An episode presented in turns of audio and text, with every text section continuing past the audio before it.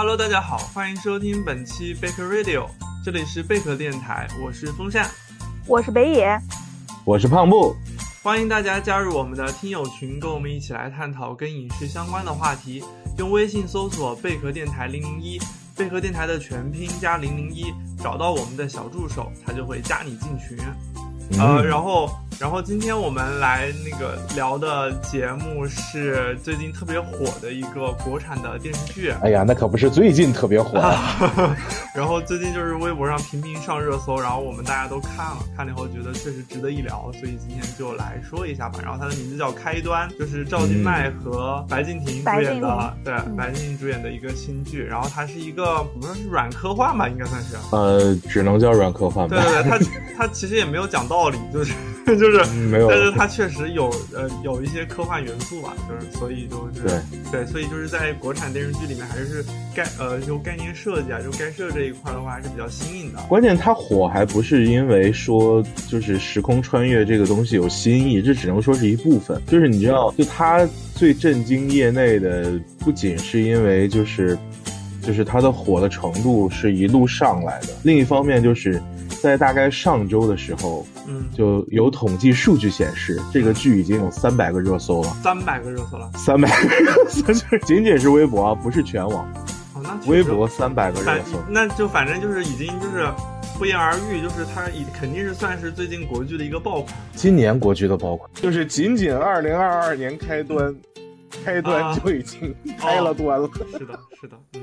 就是很就可能你上诉几年都都很难有剧在网上的热度是这个样子。当然，其实也有说是腾讯操作的什么的，但是它确实是有那样一个讨论量和播放量的。而且就是你看从它的阵容上来说，它不算是就是你看起来就会在一开始有爆的迹象的。白敬亭也不是那种 A 咖。对，而且我我一开始刚看几集的时候，我就觉得我当时对他的。感受没有这么深，我觉得他也就一般吧。对对对，就是前四集之前，你不会觉得他是那么那什么的一个东西，就是到了后面，就是开始众生皆苦，然后两个人开始开始去打游戏。哎，说到这儿，我我先插一脚。就是这一档节目，因为因为它这个开端还是比较烧脑性质，然后它会有很多很多的一些反转的一些什么情节的元素，所以可能我们这一期节目是一档剧透的节目。如果大家还没有看开端，然后对剧透这件事情比较介意的话，可以。可以先看完，然后再过来听我们的节目。如果你已经看完全部的集数的话，就我觉得可能可能看的话，就可能跟我们一起讨论会比较有氛围一些。哎，但怎么说呢？就这个剧的结尾透就透了嘛。嗯，行，我我们先这样吧，先大家各自分享一下 大家对这部剧的一个直观的一个感受吧。胖胖布，你先来说吧。就是很上头，就是很上头。就是你知道我，我其实原来一直没有觉得赵今麦是我很。就是很讨我喜欢的长相，但看完这个剧，我我我我 已经很喜欢他了，就是这个状态。因为其实这个剧就像我说的，你看前四集的时候，你会觉得 OK 是一个好想玩一点新鲜的东西，完成度也还可以，嗯啊这么一个东西。但是等到开始进入那些人分别的人生。然后这两个人在这个过程中逐渐的越来越熟悉，而且说这个情感升华，在一个明明其实没有把甜宠拍得很甜，但是它会有很多生活化的东西去填充你的那种质感。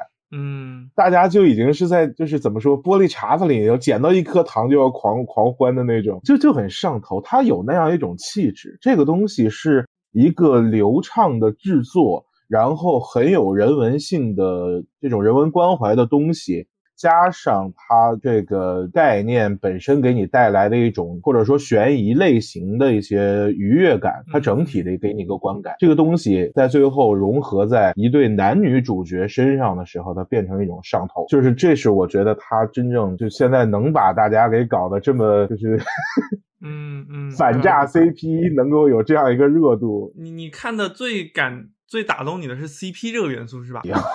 我只是说 CP 是现在就这对 CP 现在让全民上头啊！是最打动我的肯定是众生皆苦那一段，甚至是说可以明确的说是刘丹演的这位啊，郭姨这个 大姐对郭姨，郭姨，郭姨，郭姨，我觉得今年不拿奖不足以平民，呃，也不叫平民粉，不足以抚慰人心。对，真的要拿最佳女配角。OK，那北野呢？北野你有什么感感受？首先啊，我觉得这是一个爆款剧，但是没有像胖布说的那么夸张，就是 上百个热搜啊什么什么的。就是玩微博久了之后，你发现热搜这个事情确实是人为可可操作的。然后这个爆款吧，是每年它肯定是都都有一些的，就是。也也不至于说好几年都没有这样的爆款。我的意思仅仅是微博热搜三百个这个标准啊，仅仅是这个标准。我觉得这个热搜里面是肯定是含很多水分的，是营营销出来的。这这这难免。所以我觉得它是一个爆款剧、现象现象剧，但是我我还是相对比较冷静的哈。然后。观感上哦，我我还要说一点，就是虽然胖布不是很赞同把这个剧的题材定义为这个无限流，但是就就我一个对无限流只有区区一点了解的人来说，我觉得他他就是现在成这么爆款的话，也对于有一些人认为，就是无限流它是先在就是网文界先火的一个类型，因为我我有我有那个同事，他是非常迷恋无限流，他就喜欢烧脑的这些元素啥的，然后。就是在他跟我说他喜这个最近无限流啊什么的很火之后，这也就隔了一两个月有了这个剧，所以我觉得它是一个就是网文里面的一个类型，到现在嗯影视化的一个一个呈现吧，嗯，然后也是一个比较有质量的呈现，这是它。但它确实跟无限流没有啥关系，等会儿可以聊一下。我们可以聊一下这个这个事儿啊啊嗯。然后观感上就是，确实是前几集是相对比较温吞的，你会觉得有一些呃稍微有一点重复的东西，然后当时也会有一种担心，就是这种呃你说如果如果说这个不是无限流的话，就 是类似于土拨鼠之日 的那种感觉，就是不停的重复同一个场景，它是容易有重复之嫌，然后就会刚开始看的时候有这种担忧，然后四集四集以后，你发现它格局打开了，就不光是局限在这个事儿和这两个人身上。就旁边的这些人，就是配角开始，呃，变得很绚丽、很抓眼球了。之后，这个世界就大了、开阔了。然后他有一种循序渐进感，就是每呃每循环一次，他会得到一些新的信息，然后离真相越来越近。然后当他觉得近的时候，又给他一个打击，又远一步。就是这种感觉，他的节奏感比前面的要快很多。就是其实都是从后面开始上头的。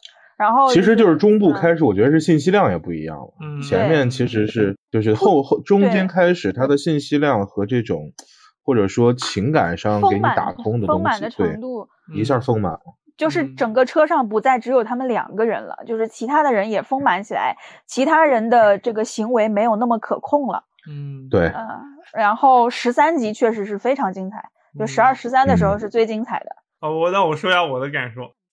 就我的感受可能会比较，就比较跌宕起伏一点，因为我一开始看的时候，我我之前情绪化的风扇，对，因为我我可能跟北野比较像的是，我们可能一开始对无限流了解不是那么深嘛，嗯，我我我可能我是我其实是非常缺乏了解的，我当时一开始听到这个开端，他这个故事，然后看了他那个小段之后。就就大概知道它是一个跟时间循环、时间循环有关的东西嘛。他们在那个一个公交车上不断的循环这个故事，去怎么样去阻止一个爆炸案嘛？就就是一个非常，我当时看完这个，我第一反应是它是一个非常怎么说，就是套路且欧美的那些电影很多已经演过，而且已经演烂了的一个一个一个科幻故事题材。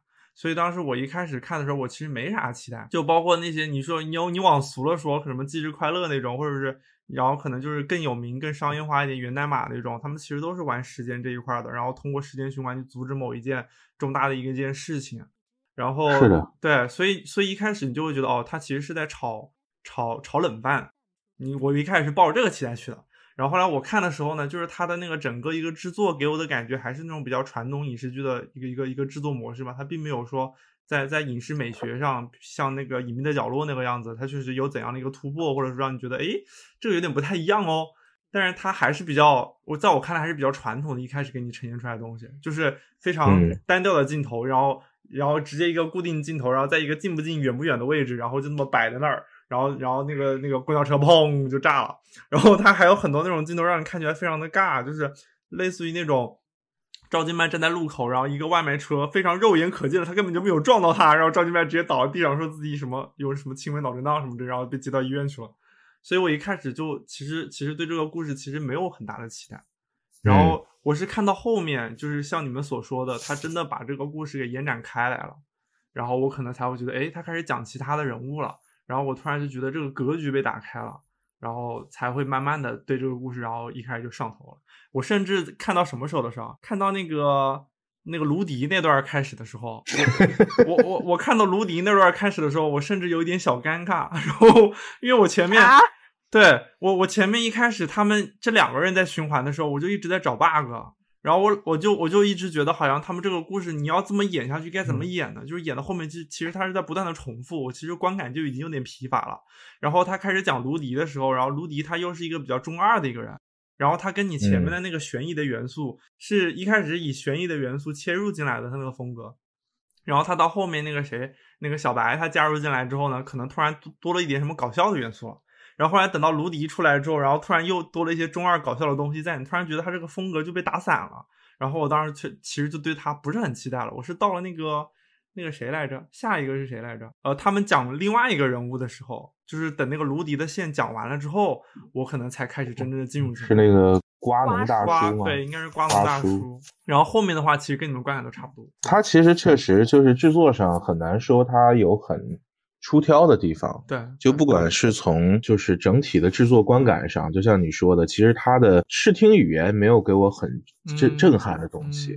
另一方面，就像你说的，就是它其实就是一个比较标准的国剧制作水准，就是从制作层面上来说，嗯，是这样一个东西。但是就是其实它比较突出的就是在一个是人文性吧，另一方面就是完成度，就是从剧作的完成度来说是可以的。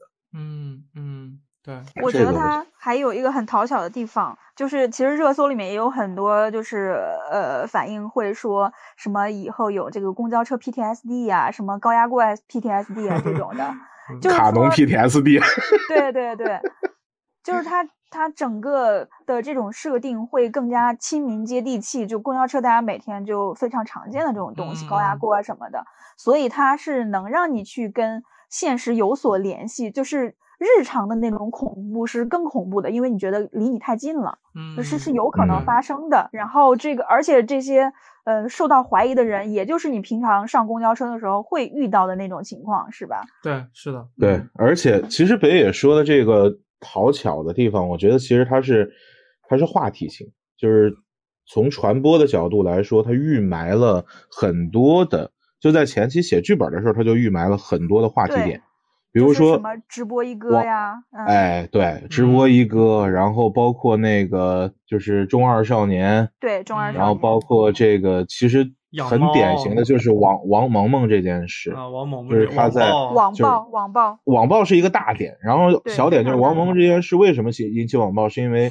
公交车上跟司机反。就是争争抢那个争抢那个方向盘，对这个东西，其实前两前些年好几个这种事情，就大家对于这个的天然的反感。对，然后就是类似的这些东西吧，就它包括那个就是老焦这个形象，老焦这个形象太有话题性了，那就是流调里最辛苦的中国人，对 对吧？就是真的是有一批人是那样在生活，然后。然后像那个瓜农大叔，其实他也有一个话题，就是刑满释放人员的生活，嗯，对吧？他他每一个人物身上，他都砸了一系列预埋的传播性，然后话题性的点，对对，然后让让你在上线之后，你去讨论，在社交媒体上去引爆，这些都是很有心机的一些东西，但是。其实，其实，但是这件事情是这样，就是你要想把这些东西做好的前提是你要让观众看进去，他得先共情。对，因为现在很多的剧是这样写的。举个例子说，就是优酷今年呃去年底的那个心女心理师，嗯，就是根据那个毕淑呃毕淑敏的小说改的嘛，嗯，那个那个就是他串联了一系列的心理案例，然后这些心理案例全都是有话题的，有话题点的。比如说什么原生家庭啊，校园校园霸凌啊，然后什么社畜啊，就是类似于这些东西。现在其实大家都在朝这个方向走，因为就是网络时代的内容传播的逻辑就是这样的，就是大家会往那个上面去靠。但是你看女心理师的热度，其实到最后还是靠主演去挑起来的。嗯，为什么？因为我没看进去。因为你说这个女心理师，我想起另外一个剧《沉睡花园》，它跟女心理师是完全一样的。这个就就就是呃点儿，就是一个呃心理医生，然后讲的就是大家平常会有呃讨论度的一些话题。但是呃《沉睡花园》的反响比女心理师要好很多。然后他也是讲最就是大家最最熟悉的呃这个呃这个粉丝追 idol 这种事情是。对，然后还有那个，呃，就是煤气灯效应，就这种，也是跟我们现实非常非常近的。哦，对，还有杠精。对，大家现在都在都在这么玩。我一开始在在看这个开开在在看开端的时候，我周围有有一些同事，他就跟我说，他们觉得开端这个这个片子它有一个非常大的优点，就是它你刚进去的时候没有门槛。就你们刚才举的这两个例子，是不是其实就是他们之所以没有这么能让你带入进去，有没有这方面的原因？就是你其实进入这个故事，它是非常容易的。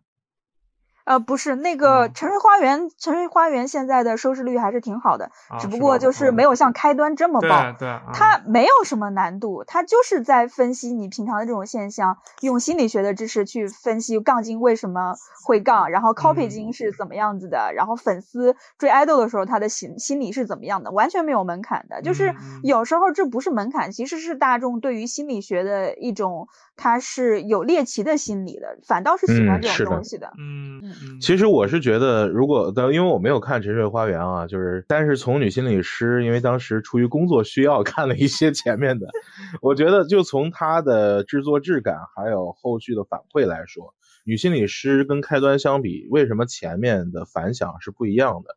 因为开端其实前面是平推上去的，嗯，就是从他前几前，他一开始放的前六集出来了，我记得是，嗯，就是前四集看你可能不觉得什么，五六集哦，这个剧有点东西。好，它的整个的上升曲线是从第一天到后面越来越高，嗯，这个跟一般的剧的这个就是它的曲线是不一样的，一般是第一天会爆一下，然后后面。会下来，然后后面慢慢的，如果口碑不错，再走长线。这个是直接上阳线，整个一条阳线上去。然后女心理师是什么？就是她在前面的第第一场就是戏，就整体给你的感觉是她有很多故弄玄虚的东西，就是让你感觉她很酷、很很很炫什么的。就是就是她有一个很强的叙事目的性，就是一种着急吧。就是现在来说，就是对于剧的热度的一种急切。嗯，所以说。就是当他这前面包括这个人物形象，包括一些设定，就是他不能说服你的时候，你就有一个先入为主的不好的印象。嗯，然后开端其实前面我们说前四集比较平，但是他也没有犯错。嗯，这是一个就是从剧作上来说，其实是完成度很高的一个表现。就是我没有说因为一开始就建立一个先入为主的印象，而是说前四集其实。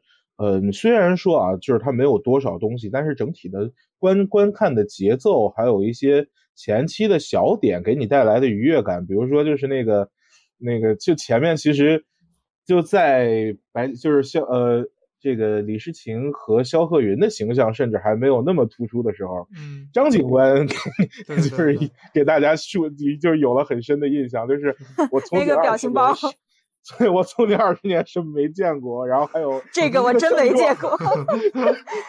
然后说你这个症状是现在才有的，就这些东西，它很有意思。就是就是你在前面它预留预埋的这些小点，这些东西真的是在剧作上很成熟的表现。这个就是就正午阳光在制作上的一些经验，包括现在他对于就是用户的一些体察的东西，真的很就就很深入了。嗯，已经。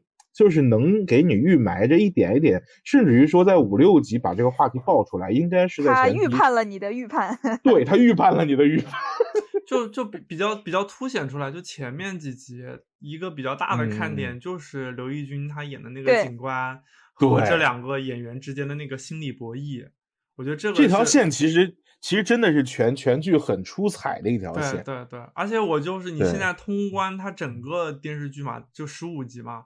就你就会觉得其实来来回回警官一直在出现，听到那个爆之后，那个爆炸案之后一直在行动，然后一直在盘问他们，但是每一次的盘问你都感觉不太一样，然后他提供的信息都要比原来要多那么一点点，然后你观感也没有觉得好像有那么的。那么的重复，或者那么的让你感觉到，就有点觉得好像一直在一一直在翻来覆去的感觉，也没有那种感觉。只有一个人在一直的翻来覆去，就是刘涛。对对对，要剪，准备要剪。是的，是的。对，刘涛其实确实是这个剧比较弱的一环。对，我觉得他不适合这个角色。他他很亏，因为因为他是什么？就是我了解的情况，刘刘刘涛他是他是客串的。嗯，他是过来友情客串的，然后后来，所以估计他的戏就是因为他全是室内戏嘛，他就演了一个副局长，然后一直在室内里面，感觉好像就一天两天吧，就就就全部集中演完那种感觉。但是这个角色很吃重，对这个角色很吃重，对，而且他是所以说他的准备，你明显感觉到他的准备是不够的，嗯，对他没进那个角色，我笑死了。我看到有一个那个有一个帖子说他的那个皱眉式演法是那个 Joy 的文批式演法。其实还有一个警察形象很重要，我觉得从就是江峰啊，江峰这个形象，我觉得挺挺招骂的。对对对，不是他不是招骂，而是说这个角色的身上，你能感觉到明显感觉到，就是正午阳光的人对于观众情绪的把控。嗯，对。就前面你招骂，就是前面你觉得这个人就精神上有一些问题。他这个症状到底是今天才有的？对，就是你看。我们其实很清楚，在中国的影视剧里面不会出现一个完全负面的警官形象。嗯嗯，对。但是在前面，这个警官会招骂。对，嗯。但是什么时候他开始？对他什么时候不招骂呢？他被炸死。哎，就是你看那个弹幕，其实他就有一个反馈，就是说他是被炸了一次之后，这个人正常了很多。而且我记得当时他被炸死之后，一一波人在那说爽死了，终于他被炸死了，就是他的他的怨气，观众的怨气已经伴随着那一次爆炸被释放完了。然后之后呢？对，剧作上的补偿逻辑嘛。对对对，之后再就通过一个个细节去补偿。哎，其实这个警官虽然他挺招人烦的，但是有的时候他该冲就冲前头，然后该做啥就做啥了，还是挺。用弹幕上的话说，这人能处，有事儿就给上。是是是。是 就是这个角色在后面的时候，其实，在最后一次，你就能明显感觉到，其实最后一次他为了他师傅，就是已经豁出去了，我啥事儿都可以干。然后，但是在那个状态下，然后他屡次的去堵这两个人，但是观众没有烦他。对对。因为什么？大家能共情了。第一是当时，当时他的这个反应有一个很强烈的情绪驱动，就是师傅去世了。嗯，那师傅这呃，血手叫殉职了吧？师傅殉职了，那就观众首先是心理上是对他有认同的，然后另一方面就是，即使在这个状态下，他就是还是去守住了一些底线，比如说就是这俩人其实有病，他他就蹲在门口，但是他不会就是说进去，反而是到最后就是他偷听那个他们跟辅导员老师对话，嗯，然后最后啪推门进去，他反而有喜感。就这个人物，就他通过对观众情绪的把控，一点一点把这个人物完全翻过来，到最后还挺可爱。对对，这个剧作呢，剧作上的这个完成度真的是厉害。我记得当时在到结尾的时候，不是因为他师傅挂了之后嘛，所以大家。大家的先天性的反应就会觉得我操完了，他肯定要大爆发了，就是那种。对我也那么想。对对，然后包括对，包括他的那些什么警局的那些那些同事都非常不放心他。他有有一个我记得穿绿衣服的人还直接说说说你你你别冲动什么什么之类的。然后然后他还是去找那个那个谁找那个肖鹤云和和李世琴嘛。然后当时你就觉得完了要打起来了，然后然后真的就是就是不曾想，然后他们他真的直接推门进去，然后去去去那个到那个谁到李世行和他辅导员那讲话的现场嘛。所以你当时的期待是他下一幕肯定是要跟他们吵起来，或者说是把这些人全带到警察局里面去审一遍什么之类的，因为怀疑他们可能跟这个东西有关系嘛。然后结果不曾想，他真的就非常老老实实的，像变了一个一样，坐在那边去认认真真的听他们他们所描述的那些什么可能跟案件相关的那些那些经历和信息。所以你突然就会觉得，可以认认为是剧烈变动下他的他成成长，对成长了，所以他是有人物成长。所以当时他那个反差其实是意料之外的，但是你就觉得哇操，这个人真的成长了，你突然就觉得这个人确实能出，你知道吗？能出。是的。然后包括还有一个细节是，当时最后一次那个谁。那个张警官他不是把那个锅给扔到桥底下去的时候嘛，然后那个是那个他的他的就是是江峰，他他护住他护住了，对他把他摁摁地上了。对，所以这些细节我觉得都还挺打动人的，就是对让他洗白的最后一个时刻，就是他们护着他师傅。哎呀，这个人，对亮点也出来了，就各方面的东西都有了。嗯，哇，刚开始真相当招人烦呀。啊，真的是，就是，哎，后来反正可爱起来了。对他也是一个正常的一个状态吧，就是警局里头他必须有这么一个人，就得有一个人出来说你俩把我当孩子唬呢，对吧？他他得有这么个人，得有一个人出对出来说说你俩这症状多长时间了，也得有一个人出来说你俩，对吧？哎，我觉得这个有点像漫才里面有一个人他要代替这个观众去吐槽。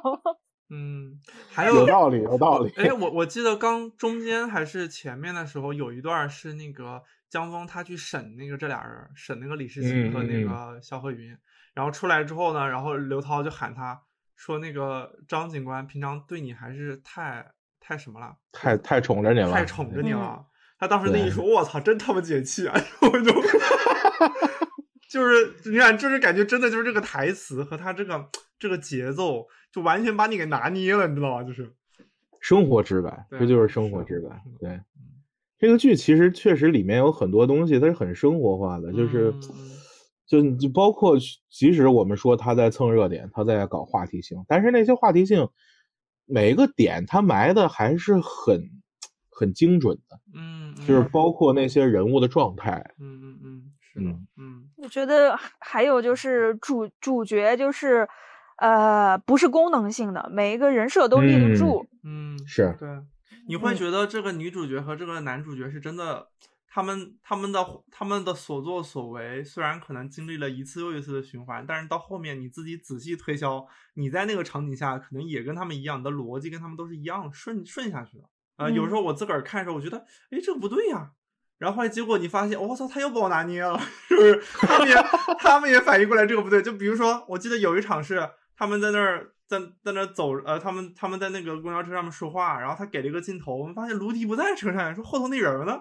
然后结果你刚你脑袋里面刚想完这句话之后，然后过了半分钟，然后他们也反应过来，哎，卢迪怎么没了？后头那个人呢？就 就感觉我操，我被拿捏了。对，就是他他那个镜头其实他故意的是虚的，对他镜头甚至是虚的，他就是让你去看那个人，然后发现没有。嗯，好多地方，我现在能想到是这个，好多地方都是我我一反应过来不对，然后后来过了半分钟，他也他就突然告诉你这个是不对的，他们也反应过来了，你就会觉得好像我操，你们是在一个水平线，在一个逻辑的基础之上，然后你们都在处理一个你们完全无法应付的事情。对，就是很多不合理的地方，他自己首先指出，绝对不会呃给你一个机会去说他有 bug，就比如说那个。嗯，他第一次下车就是因为他说有色狼，然后是张警官就说，哎，不对呀，公交车司机其实是经过训练，他们能够应对这种场合，他会把你送到派出所去，而不会让你中途给你开车门下车。嗯，这这都是一些本来可能会成为一些成为 bug，然后让大家去吐槽的地方，但是他都又把它给合理了。对我一开始特别不能理解，我说我说这这，我就一开始他们不是要下车吗？什么？我说这真的是有一百种办法可以把把司机拦下来说要下车，然后最后发现哦操，真的真的停不下来，因为因为那个司机他。就是同谋，而且那个司机跟那个女主角他之间又有一一段一段过往，然后司机可能对这个女主角他又有一些联系，他不想让她死掉，所以才他才会中途停下来把她一个人放下去什么之类的，所以你就仔细一想，你感觉好像好像都有点道理，还还有很细节的地方。就是那个卢迪，他不是自己偷偷养猫嘛，然后每次回回家，然后他妈都发现不了。一开始我觉得这怎么可能？你养个猫身上没有点猫毛什么的，就算他每一次，就是他每一次他说他临走之前，他都把自己身上都摘干净回去。那我想肯定有漏网之鱼。然后后面那个那个镜头就给你展现他爸在偷偷的给他把他的床单上面的猫都 猫毛都摘掉，就是有一个同伙。其实是的，嗯。然后包括包括结尾的时候，那个结尾的镜头是他不是他妈给的无毛无，他给他妈给了无毛毛，这个快笑死，还上了个热搜。是的，上卢迪无毛猫，对，然后说三万块钱花这儿了，说那猫贼贵，我也不知道到底多贵，是真的很贵，是很贵的，是吧？对，太有意思了，这个设计就是，就而且就是，其实，在整个过程中，我其实觉得有一趴还挺有意思的，就是，嗯，因为其实你像我们说的这个悬疑，它其实是有很重的一个。就是一个逻辑性在的，就是他们每一次都在推理，然后中间突然有一次，就是当他们发现那个司机是同谋的时候，那一次，李诗情。突然跳起来过去质问他，对对对。对对，然后那场给我看懵了，但是看完之后觉得，但是那场的节奏，就是他对于整个剧的这个节奏的控制，嗯，真的是太有作用了，人物也扎实了。对，那个是对他的情感是把控的非常的精准的，在那个时候你怎么可能还理智的继续分析下去？那个时候自己就就憋着一一团火，一定要发泄出来的。所以那一次，那一次一定是要是无效循环。对对，而且而且他当时他发泄出来的时候，你你能你是能感同身受的。然后另外你还有一层一层是那个那个时候那个小白，就是那个肖鹤云那个角色。他已经开始出现是不是？他已经出现生理透支的情况了。然后你意思就是说，你本来就按道理正常情况下你是不能再再这么透支下去，浪费机会。对，观众已经知道了。然后但是但是那个谁，那个那个呃，李诗情，李诗情他还是那么冲上去。然后小白刚醒又死了一轮，你突然就觉得啊，又心疼这个人，又心疼那个人，然后你就啊，我又感觉他是一脸的懵啊！我天呐，太可怜了，真的太太惨。而且就是就是我我也想说，小白杀人那一段，就是肖鹤云杀完人，他那个。就整个人的状态，嗯，那那那一段剧情加的非常好。就是其实就像李诗情说的，你在这个时间循环里杀人，下一轮循环这个事儿就过去了。嗯，在下一个对他来说过不去。嗯，对，因为他毕竟是个人。嗯，对，这就是我觉得人文性就在这儿。你要你要真真切的表现出来人的状态和心理，就是你是个人呐，你在残杀的一个同类的时候，他不是说我没有后果。我就可以不愧疚的，嗯，对。这个点，我觉得加进去加的真的好，就是这个剧作上，他对于。人性这个状态就拿捏的，每个人的逻辑都是一个你周围的正常人，包括你自己在内的人所做出来的最合理的反应，然后对。他所所有的言行举止和他和他行为所产生的影响，也是属于如果是你置身在那个环境中，你也可能最做出的那种最真实的反应，所以就让你很有代入感，对，包括那个谁。那个李世琴啊，第一次被那个郭姨杀掉之后，然后他一 一醒过来，然后整个人就懵了，然后他当时就真的就直接趴在那个肖鹤云的身上就哭出来了。我当时那一段我就也是看懵了，就我觉得他俩人，他俩人的每一次就是肢体接触都很有这种情绪铺垫，嗯，就是他们的拥抱什么的，就他们抱了几次吧，我们也没有统计啊，嗯，就是抱那几次，每一次都让你觉得水到渠成。嗯，对对对，不是强行发糖，对对对，对这个糖吃的就是太自然了，真的顺肠，就是这个糖气得通啊。就是可能我们仔细想想，就是这样环境下的两个人是不可能不相爱的，对，一起经历过生，一起经历过生死，他能理解你的每个感受，是不是？是的，是，嗯，就这种情绪铺垫，真的就包括刘鹏，一个一个道歉二十五次的倒霉蛋。就他的情绪点，他就是他唯一一次出，也不是唯一一次吧，就是他唯一一次长的剧情，嗯，就长的那一次，他跟肖鹤云的整个的对话，嗯，哇，你真觉得第一是这个人对肖鹤云已经绝望了，但同时他们又是朋友，嗯，这种情绪表达的特别好，嗯，对，就就就就这些人扎扎扎的真的是扎实，就每个人都演的很扎实，就是他对他的戏也很好，就是一场戏两场戏，这个这个这个角色就出来了。对，而且其实从刘鹏这儿也有一点，我觉得是这个剧特别会玩梗。嗯，就他的整个的创作思维，其实很多东西是互联网化的。就是前面说的话题性是一块，然后另外就是在这里面有大量的这种，就是其实是现代的这种，就是玩梗时代吧，就是互联网玩梗的一些文化的东西。你比如说他们俩就是打扮成二次元啊那一段，其实很多那种小点，还有就是电竞酒店。嗯，对吧？对对对，是的，就是就是说开电竞酒店，就是网吧包宿，然后俩人来到电竞酒店，就就就包括弹幕里面就会刷各种的，你这个酒店正经吗？不是你这个酒你这个网吧包宿正经吗？就类似于这种。就大家会就是真正是看进去之后，大家愿意跟你玩起来的时候，他让你有东西玩。对，是的，这这个很重要。而且我其实因为因为弹幕它会给你很多二次解读嘛，所以你有时候看的时候你会觉得更好玩。就比如说他们俩每次在一块儿，然后发糖了，然后发糖之后大家都很激动，然后弹幕上全在那说，因为他们一发一被发糖，然后周深就开始唱歌，然后他们弹幕就说：“周深，你给我闭嘴。”然后然后就我觉得特别好玩。然后还有那个包括他们最后最后那个所有的循环都走完了，走完了之后呢？然后后来那个肖鹤云，那个谁谁李世情说要跟肖鹤云去吃大餐，然后肖鹤云不肯，嗯，然后弹幕上就说关于关于我跟我男友循环了二十五次之后，男友抠门这件事，然后然后你突然就觉得哎呦好好玩啊，就是感觉哇那个真的太真实了，对他的这个这个就是整个剧情的真实，然后加上那些网民的二次创作。其实会让你带入到里面去，你就会觉得确实很真实，就就真的是实打实的感觉，就是这么回事儿啊。对，而且周深那个梗其实是 B 站，他就是当 B 站 UP 主嘛，然后他就经常怼他的粉丝，然后你会看到那个网弹幕上其实也有，就是说周深你给我闭嘴，然后下面有写着周深冒号少管我，那个就是他的一个口头禅。就挺好，你们少管我。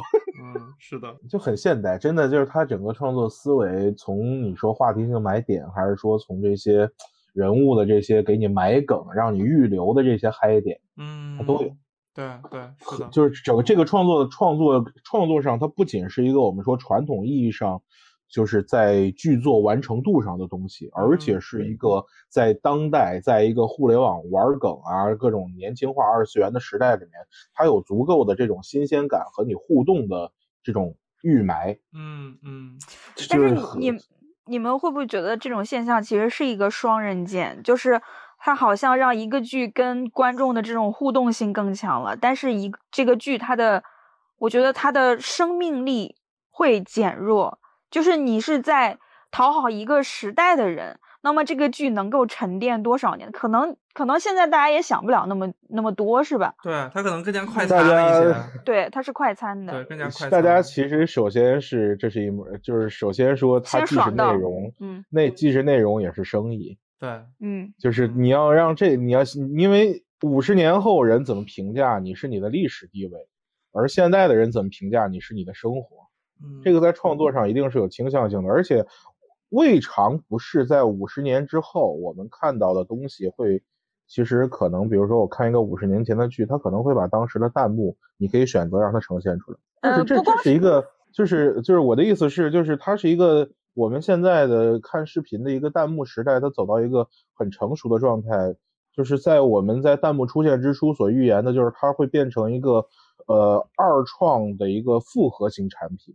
或者说复合型内容，是的，但是等到多年以后，你再去看这个剧，可能很多点你是 get 不到的。啊，对，就是他他已经失去了那个语境，以后的人是看不懂的。嗯嗯嗯。那这个没有办法，你现在看五十年前的东西，他们点煤油灯。对，但但其实 也那不一样，那不一样的，就是我觉得这个其实另外一个问题，这这个就是在于你你创作的作品和你观众之间产生怎样的互动的一个问题。可能当下的观众，比如说我们现在在这个他刚出的这个时间点看开端，可能就会产生这样的反应。但是比如说过了一个什么十二十年，就就像我们现在，你在你站在这个时候，你在 B 站上面去看《西游记》，他们看的是另外一种乐趣，或者说是在在 B 站上面以现在的模式去看看什么什么《春光灿烂猪八戒》呀，什么那种什么这种老片。它其实是在用。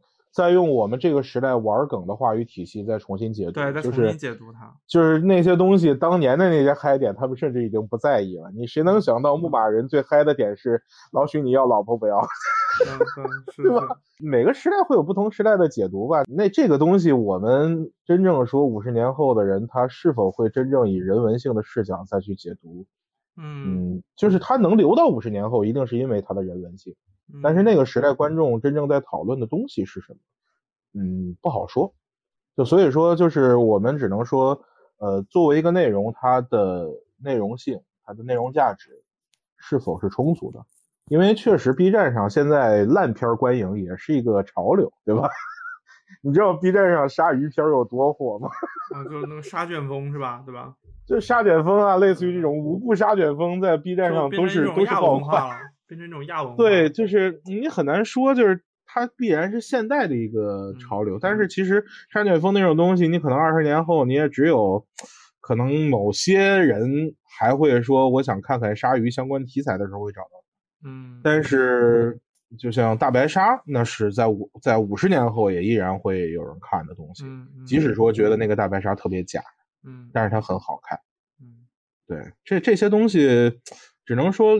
保留下来能够流传下去的东西是有它的价值，但是我们为为我们也没法说，就是到时候他会以怎样的方式去解读吧，就只能做好我们当下的内容。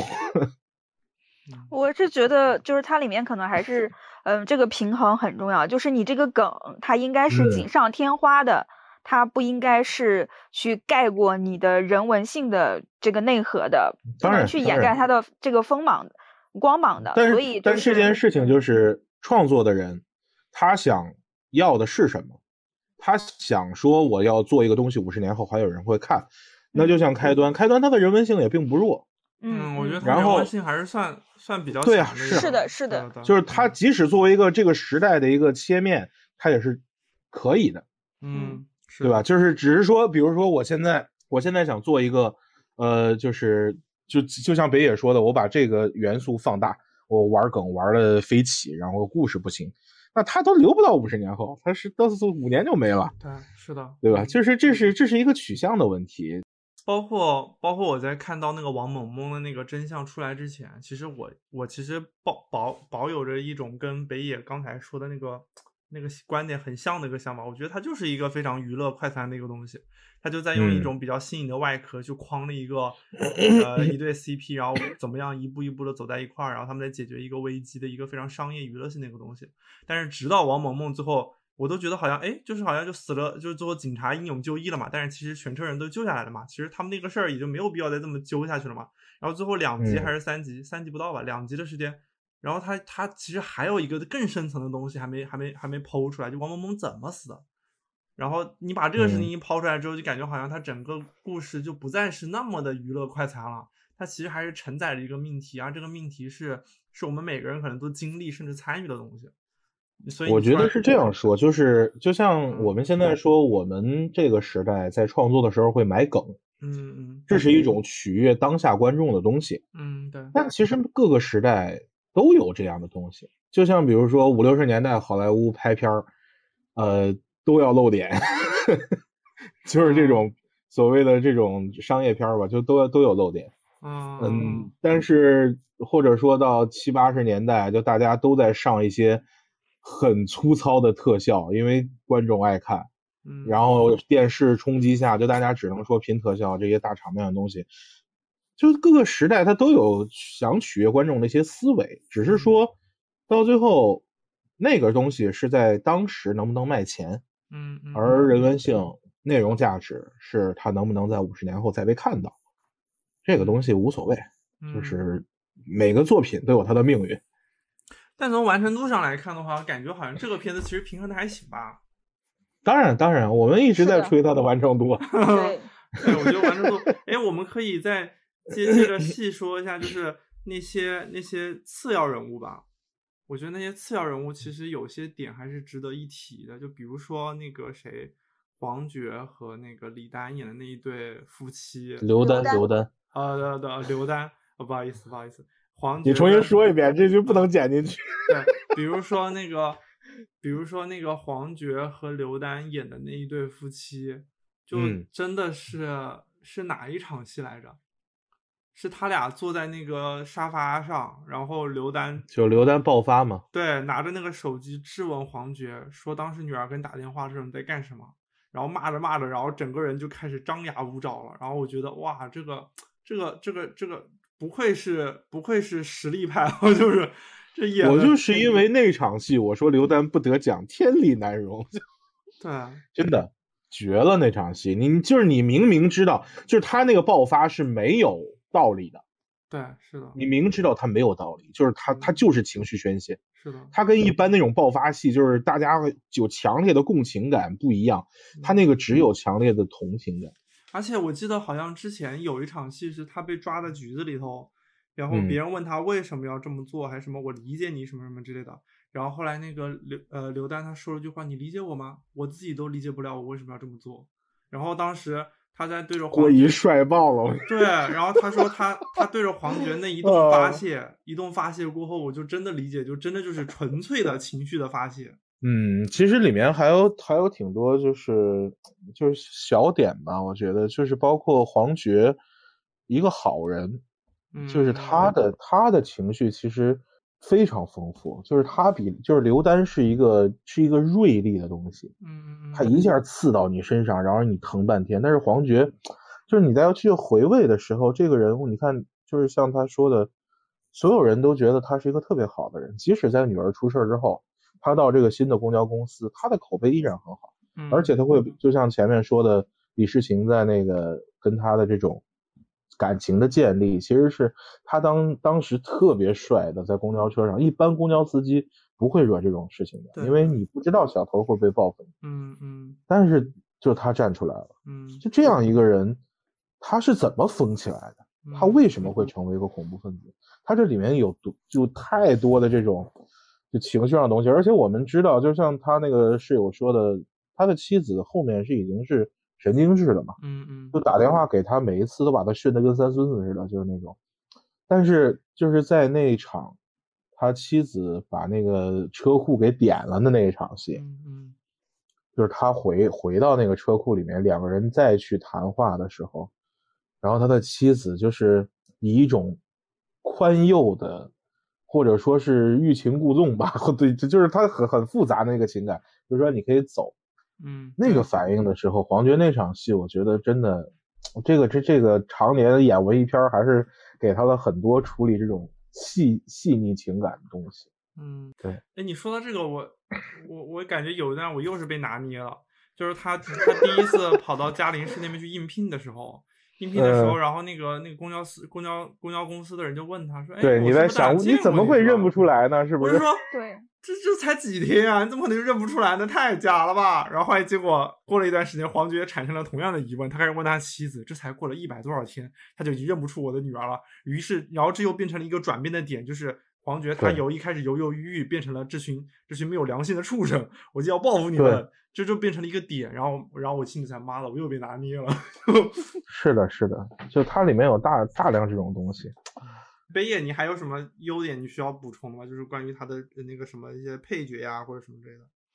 我觉得刚刚就是说那个呃，司机和郭姨的那个，嗯，他们两个对于这件事情的那个坚定程度，其实大家都能看出来，就是郭姨很坚定，但是这个司司机是像是一个一直像是一个从犯一样，但是其实是在最后一次的时候起完全的决定性作用的其实是司机，嗯，但是。最后你会发现，你一直觉得司机是摇摆的，但是在最后的时刻，其实他是最坚定的，要往前开，就死死的要往前开，是的的那种感觉。你会，我觉得那个时候会让我觉得司机的这个角色是更丰满了一些，就是他并不是过一嘴里说的那个懦弱、软弱的人，先先要去逃跑的人，其实他心里压抑的东西。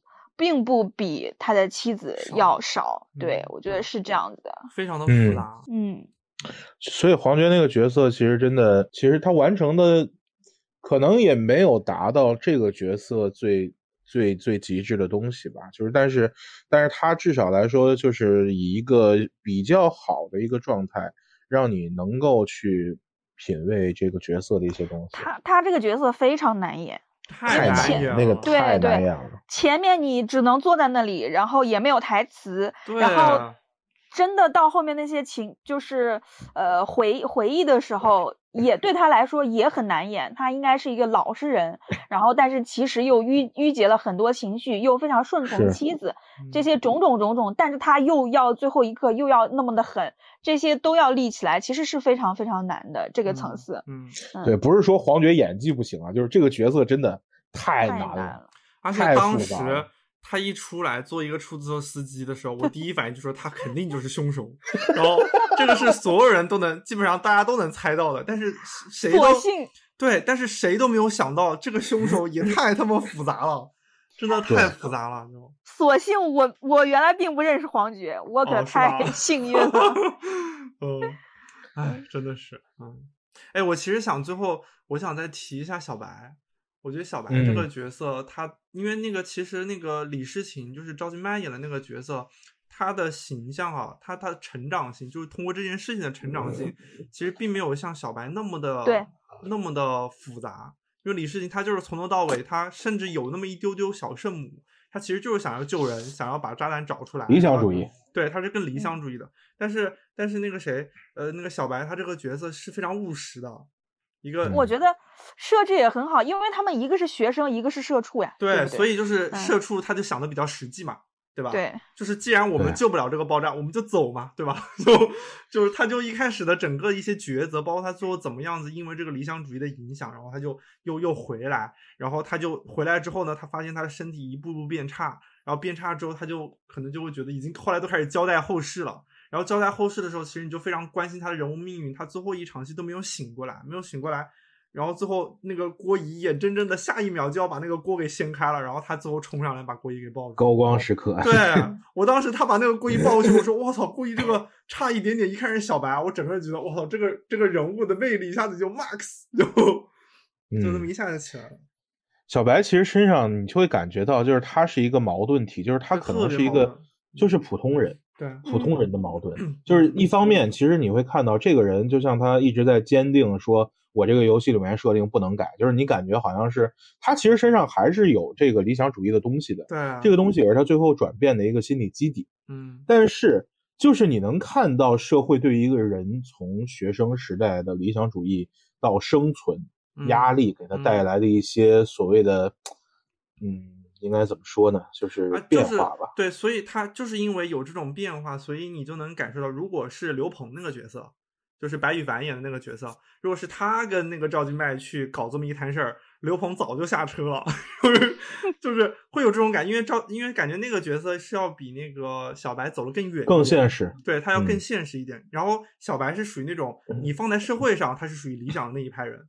但是你跟一堆学生扎在一块儿，他又是更现实的那一派人，所以但反过来说，摇摆的。反过来说，刘鹏的刘鹏的现实来自于责任感。哎，对对对，是的，嗯，这这这是一个钱都被花光了，不是他也不是钱花光了，是这几十号人指着你吃饭呢，哥哥，你在那儿纠结你的艺术理念，我们怎么办？我兄弟们怎么办？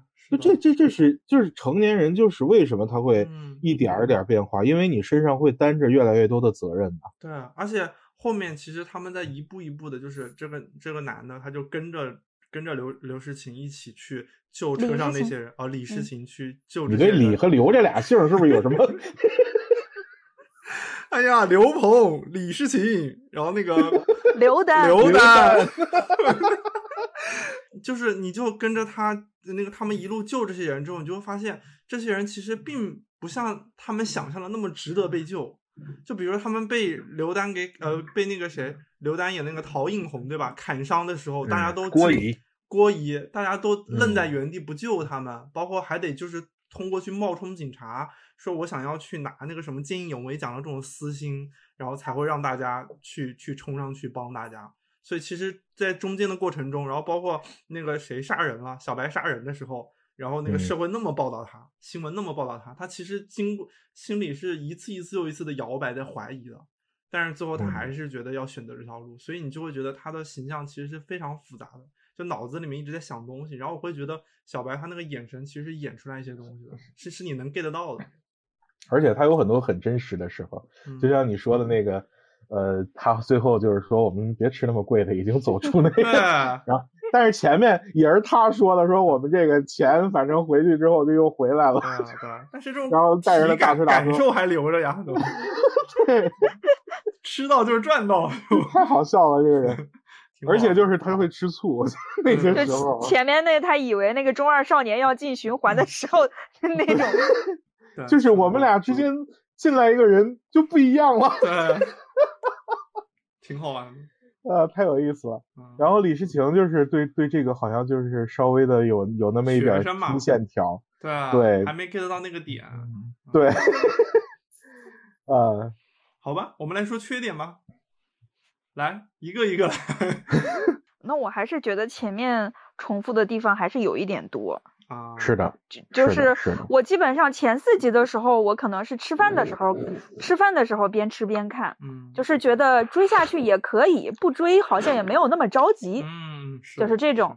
到后来的那个就开始是熬夜熬夜看了，对对对，是跟跟我的历程差不多。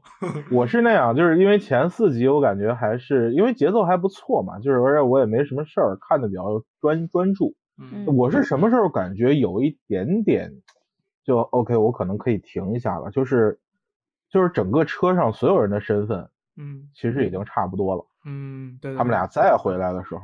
就就那个时候，其实是心理上的一个东西，就是好像他给我的期待感在变少，对，因为我我很清楚每一次会发生什么，嗯，就就就就就这种感觉吧。就是我觉得目的更单一了，就是对，因为你已经知道凶手是谁，凶手还有同盟，对，然后就是阻止他们，你就是要怎么阻止他们，对对。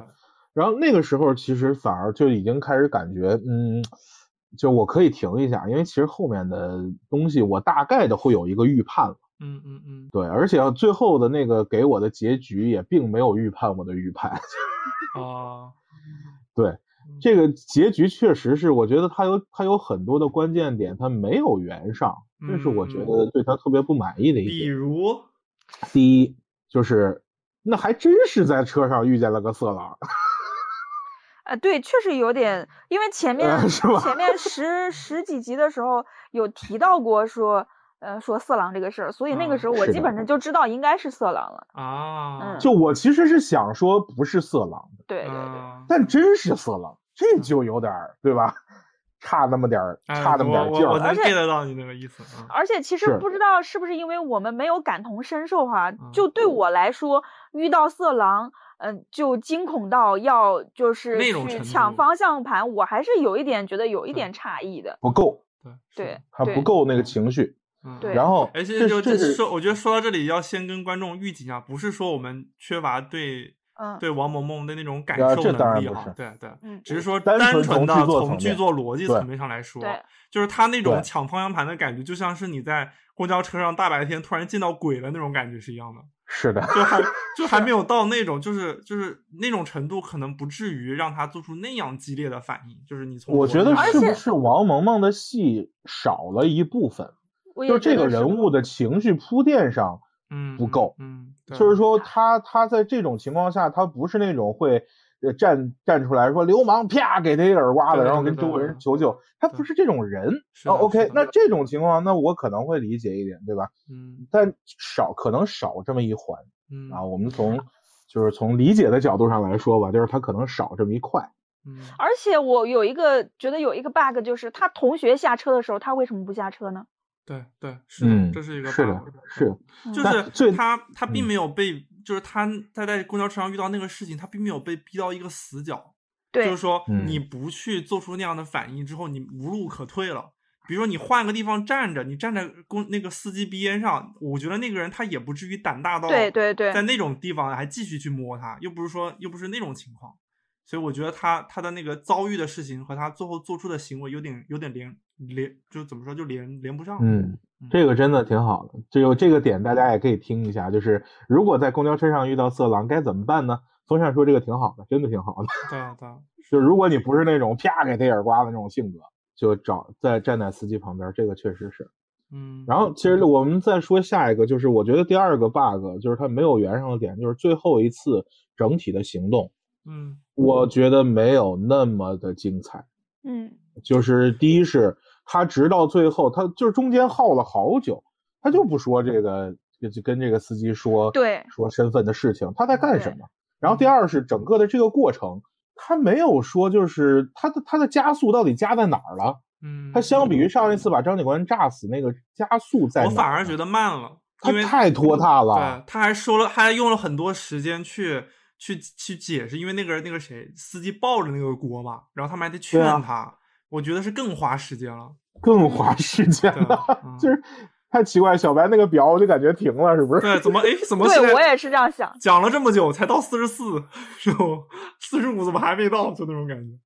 就是是不是一开始就应该制住郭仪之后，就赶紧去跟司机说我知道你女儿的事情，就为什么要等到最后的时刻，司机都把这个锅给拿到了？是的，是的，他就完全就是为了那个什么，为了就是制造那种悬呃紧张的氛围，然后最后一秒营救的那种氛围。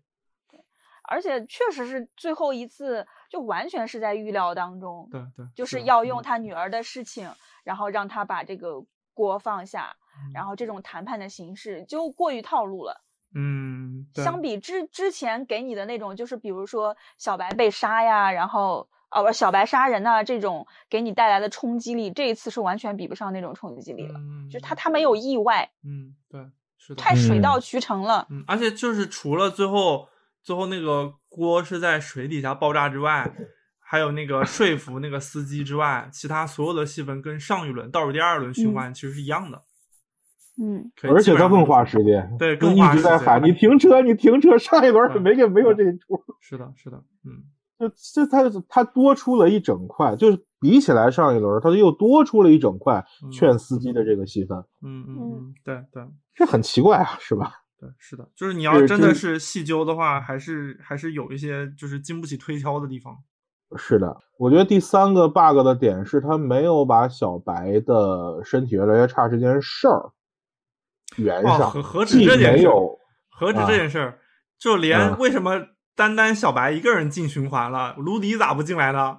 江峰挂了之后咋没不进来呢？就是强设定，对啊，就是很强设定啊，就就是这个事情，我觉得至少来说，你即使不解释为什么小白的次数是有限的，嗯，李诗情的次数是无限的，嗯，这这个事儿不解释，OK，你强设定我接受。那小白这个身体越来越差，是后面会慢慢变好吗？对，对吧？我总觉得 你你这这事儿你得给个结局吧，对吧？就是你你别俩人在一块儿甜甜蜜蜜的，过几年小白猝死了。我当时看完之后跟那个谁，跟我同事讲，我说我说小白这样不会折寿吗？就是他也就他他这个对，就看着像像像是那种感觉，对吧？他没说清，已经吐血了，对对是的，那得是严重的器质性变化，就是。我觉得这一块也没有解释。这这个其实他还，而且还有一个很很关键的一个线，就是其实我一直在等的是什么？就是他要给出一个警察那边能说得上、能够圆得上的说法。没有，他最后略过去了。对对对，嗯，哪怕你你你最后就是跟张警官。真正坐在一起，只有张警官自己知道这件事。嗯，就是说他们是经过经过这个循环的，我也接受。嗯，就是至少有个人可以帮他们挡一下。对对，这张警官就突然啊相信了，相信那么严苛，前面那么严苛，后面最后就相信了啊。嗯，因为他不可能就是说这些事情只有一种解释，就是说他们经过了循环。嗯，张警官也不会说。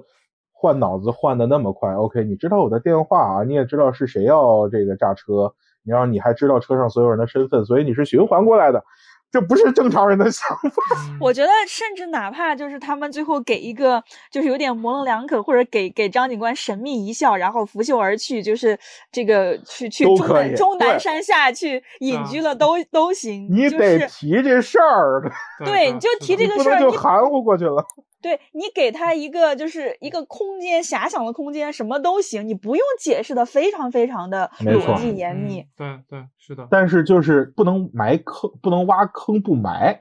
对，就就就是在剧作上，这是非常忌讳的一点。多少好作品最后挖坑不埋，就就就被骂的怎么样了？因为这因为这是一个剧作上，你每一条线你要有起有落嘛，你要有收束嘛。嗯，我我周围蛮多人，他们会觉得。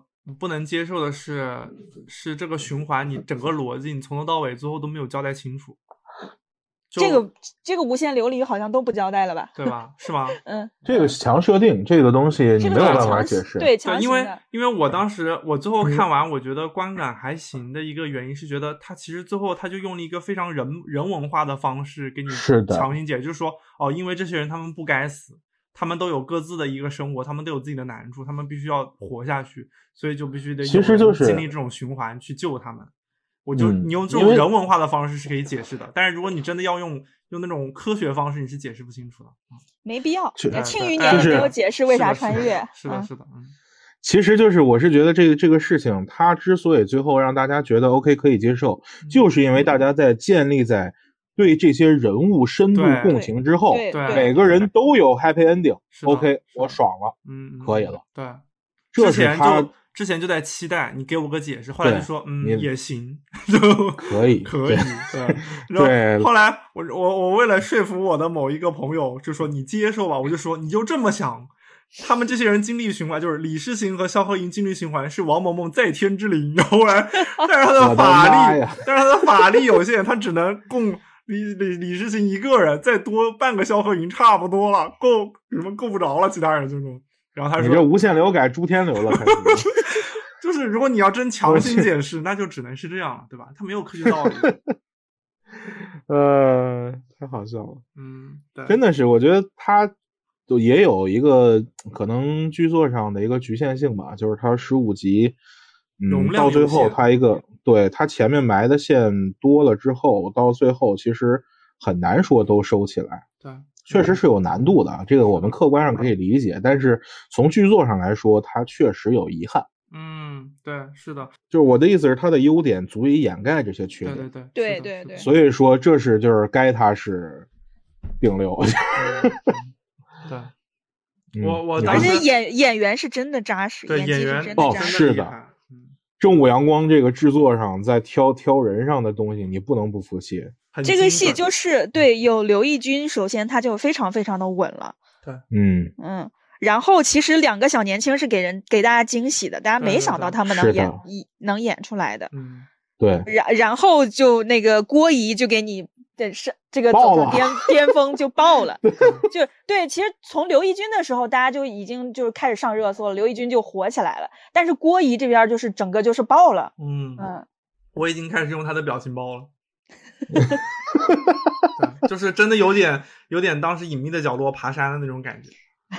有有有，绝对有啊！是的，对这个剧，就是他他他挑人的这个功底啊，真的是就就正午阳光长期以来，一是攒下来的人脉，嗯，当然刘刘涛的客串虽然说 不是那么成功，但是这个还是刘涛跟正午阳光长期合作有这个底子，嗯，刘奕君也是常年拍这个正午阳光戏的，嗯，对对，嗯，对，哎，那个胖布正午阳光，你之前是不是在其他节目介绍过了？哪一期来着？我们早两年的时候，他哪个爆哪个爆款？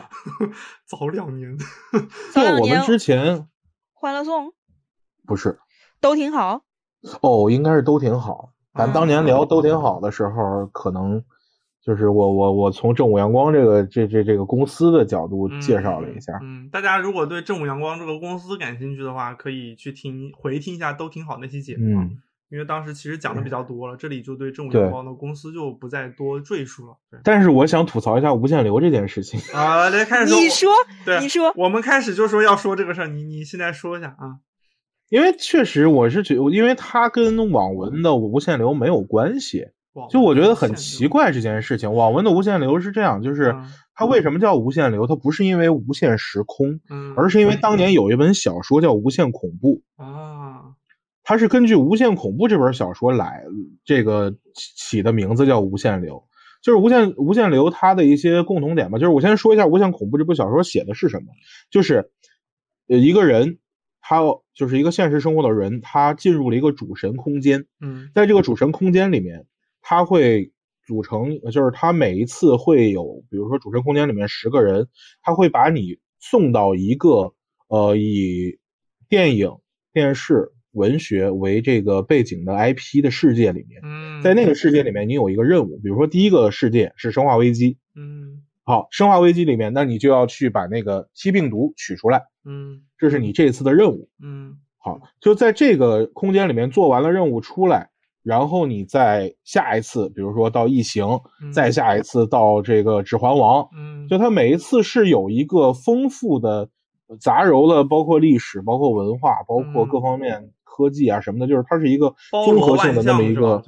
对，所以所为什么大家对无限流这个名字也比较认？其实是确实是它是无限无限空间和无限可能性、无限元素的，嗯，就是你所有的你想写到这个小说里面的都可以，嗯，然后就是大概有几个要素吧，第一个是呃其实是做任务，嗯，就每个空间里面有任务，第二是多个就是这种 IP 世界观空间，嗯。然后，第三是就是你要有一个系统，就是所谓的这个是主神空间，下一个可能就是别人会给你发任务怎么样的，就是让你去完成这样一个嗯无限的这样一个旅程。嗯，就是它跟这个时空这个时空循环在这里面就根本不是一个不是一个。甚至说够不上的一个东西，就是它不是无限时空循环，而是一个非常明确的 IP 时空。嗯，没有这个东西，它称不上无限流。你在一个空间里面无限循环，那不就源代码吗？嗯嗯，对。哦，现在现在其实可能就是更那什么一点的，就是诸天诸天流，就是第一是我未必要有一个系统的任务，就是一个时空旅行，就是不需要那个无限的东西。嗯，所以它然后另一个什么流来着？诸天流。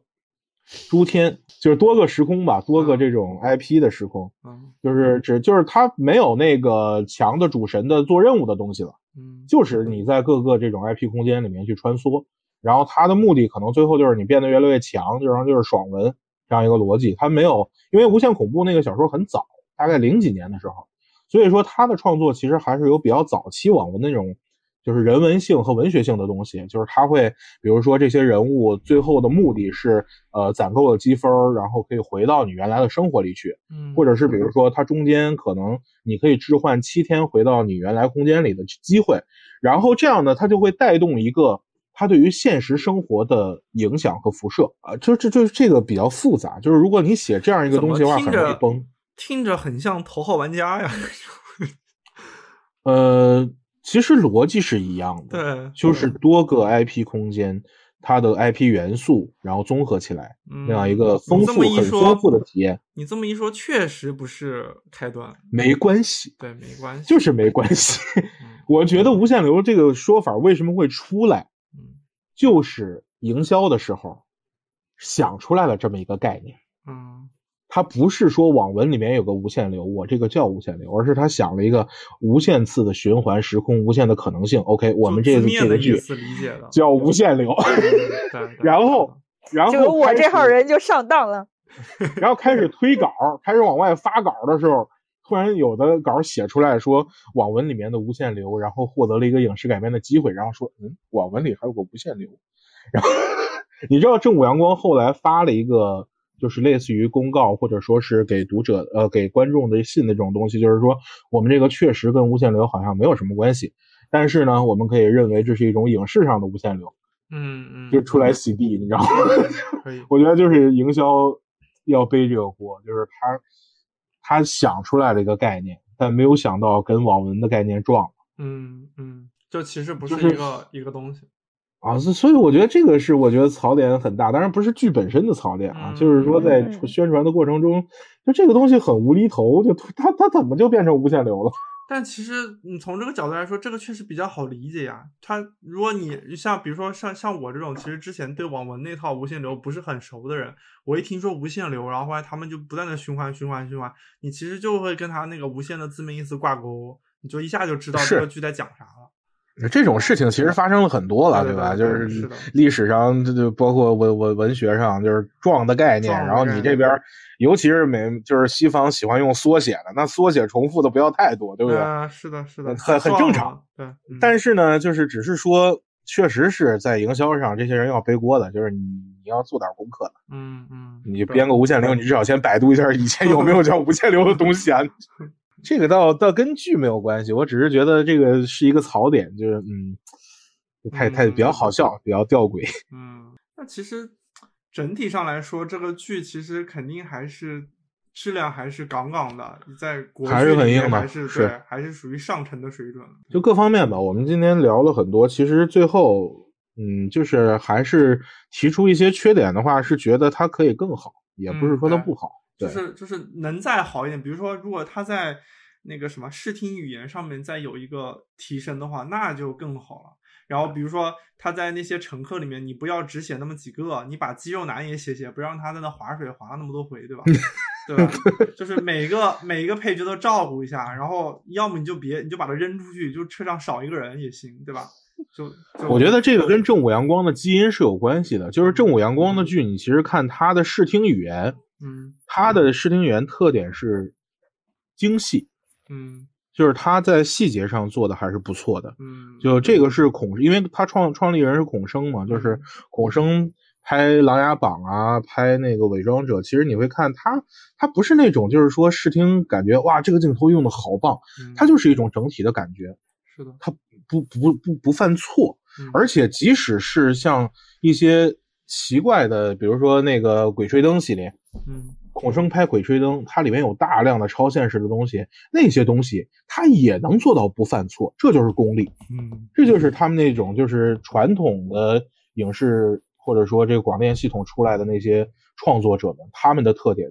但是同时，它的创新性在视听语言上的拓展性、实验性，它确实没那么强。嗯，孙墨龙是孔生的徒弟嘛，就是这个这个班底，就是就是整个呃开端的。就是他其实后就是所谓孙墨龙是，呃，所谓叫正午阳光二代导演，就是一代的是孔生，就是他由他带出来的一批徒弟，包括张开宙，包括孙墨龙，然后还有李雪，就这些人，他们开始自己独立拍片子的时候，他表现出来一些共同共通的地方。嗯，在内容上，这些人他们的剧作啊，各方面的，这个是正午阳光一贯的。然后选角上，这个也是正午阳光的一个比较亮眼的特点，就是他一般不会挑错人。但是就是说，在在视听语言上，这个确实不是他的强项。嗯，对，是的，嗯。然后开端其实这个剧我看了一下，他三个导演，呃，孙墨龙是孔生的徒弟，然后其实里面还有一个叫老算的，然后我查了一下，发现他是孔生的女婿。连这部剧的八卦都被你给扒透了。没有，因为也有朋友认识他，然后就是那次聊起来说说那个老算是孔生的女婿，我说啊，正午阳光其实现在也在培养这些人，孙墨龙算是二代导演里，我觉得其实还是比较靠谱的。一是他对整体节奏的把握，还有这个剧作的质量，他是比较稳的。而且他现在等于是，我觉得他可能是。正午阳光想把它当做做短剧的一个厂牌，就之前那个去年的《余欢水》导演也是他，然后今年做开端，对，他可能就是做的声量也挺大的，对对。于是《余欢水》其实其实很多点跟这个剧是一样的，对，是的，就是就是戳戳你，对，戳众生皆苦，真的是，对。就是其实可能是我觉得正午阳光现在他也会去划分一下这种生产区间吧，就是比如说孔生，孔生接下来主要接的应该就是主旋律现实主义大剧，就是今年会有一个叫《县委大院》，是那个腾讯视频的，呃，就是拍公务员，可我不确定是哪个时代，他也没有说太多，就四月份刚刚开机，然后还有就是像张开宙可能就做古装。虽然之前《清平乐》之后，我不确定他还会不会走这条路。张开宙就是之前做过那个《知否知否》，然后《欢乐颂》，去年的《清平乐》，嗯，然后孙墨龙现在等于是短剧这方面他打的还是不错的。那其实就是你这么看的话，就其实正午阳光就是这个厂牌，它那个品牌价值还是在的。就比如说以后他的他们出剧的话，还是都可以直接先搂一眼看一看质量，然后。应该都不错，或者话题点很足的话，就可以接着看下去。但现在真的就之就是开端火了之后，你知道去年说猪食的那个孙中怀嘛？就是腾讯视频的老大，然后又发言说是就是行业里正午阳光太少了，然后就是如果跟不上节奏，然后做不出好东西的公司，看情况可以撤了，卷起来了。因为现在是这样，平台今年很明显的一个动作，今年一月份刚刚进二零二二年，嗯，就是腾讯视频开了一个绿灯会，嗯，七十多个剧，就是立项立项会，只过了一个，一个，七十多个剧只过了一个。腾讯视频的呃，腾讯视频是七十多个过了一个，然后优酷是呃四十多个项目过了两个，对，是的，就两个是前后的。先是腾讯，后是优酷，差差十来天吧。嗯，就是这个这个事情很明显的一个倾向，就是平台不跟你玩了。嗯，就咱们不要玩这种你好我好大家好的小游戏了。我年年亏几，我年年亏着几十亿，我陪你玩你好我好，我我图什么呀？你又没给我说，对吧？现在又不让谈啊，不说这个，不说这个，就是。就现在，现在我已经生存不下去了，我增长也涨不上去，我内容上又没有一个精品内容的一个印象，我跟我跟你还玩什么呀？我玩到最后把自己玩死了，你们追着下一个这种生产系统，然后你们接着出这些烂玩意儿，我不玩了，对吧？所以你们就要卷起来，你们就要给我出好东西，正午阳光越多越好。嗯，卷的好，卷的好。对，我觉得是好事儿。是的，虽然说对很多影视公司，就是影视公司的人现在都在说，就是真的寒冬来了，真的寒冬来了。不是早就来了，你们你们可能还能挣钱，平台亏多少年了，对不对？是的，就得出好东西，你要不然的话，你你平台重视一下剧本内容啊。对啊，你真的要做好东西。行，那就希望以后越来越多的 这种阳光出现吧。那你们你们看一下开端这个这个片呃这个项目，你们还有什么需要补充的吗？没了。嗯，挺好的，没了，挺好的。对对对，然后大家也可以听出来，就是我们对这个，我们一开始在说优点，后来说缺点，缺点说着说着又变成优点了。就我们三个人就是对这个项目就是还是非常的喜欢的，然后也希望大家都去看一下这个项目，然后真的很好。然后，如果大家看完之后呢，你的你的你的行业味道太浓了，大家看一看这个项目。哎呦，那应该咋说？笑死！看一看这个剧啊，大哥！看看这个项目，我已经……我幸亏他没说看看这个 PUA 的太彻底了。产品，你不说，你不说，我都没有意识到，我我我是这么顺当的就笑。大家都去看一看这个剧吧。好的，好的，好的，好的，好的，倾情推荐，倾情推荐。是的，是的，是的，瑕不掩瑜。对，然后如果大家看完这个剧呢，还有什么想聊的，或者是想听的，可以一起加入我们那个呃贝壳电台的听友群，用微信搜索“贝壳电台零零一”，就是贝壳电台的全拼加零零一，然后找到我们的小助手，他就会加你进去，然后我们会在群里继续去聊这个剧。然后今天的节目就到这里，我们也聊的差不多了。我是风扇，我是北野，我是胖布，我们下期再见，拜拜，拜拜拜。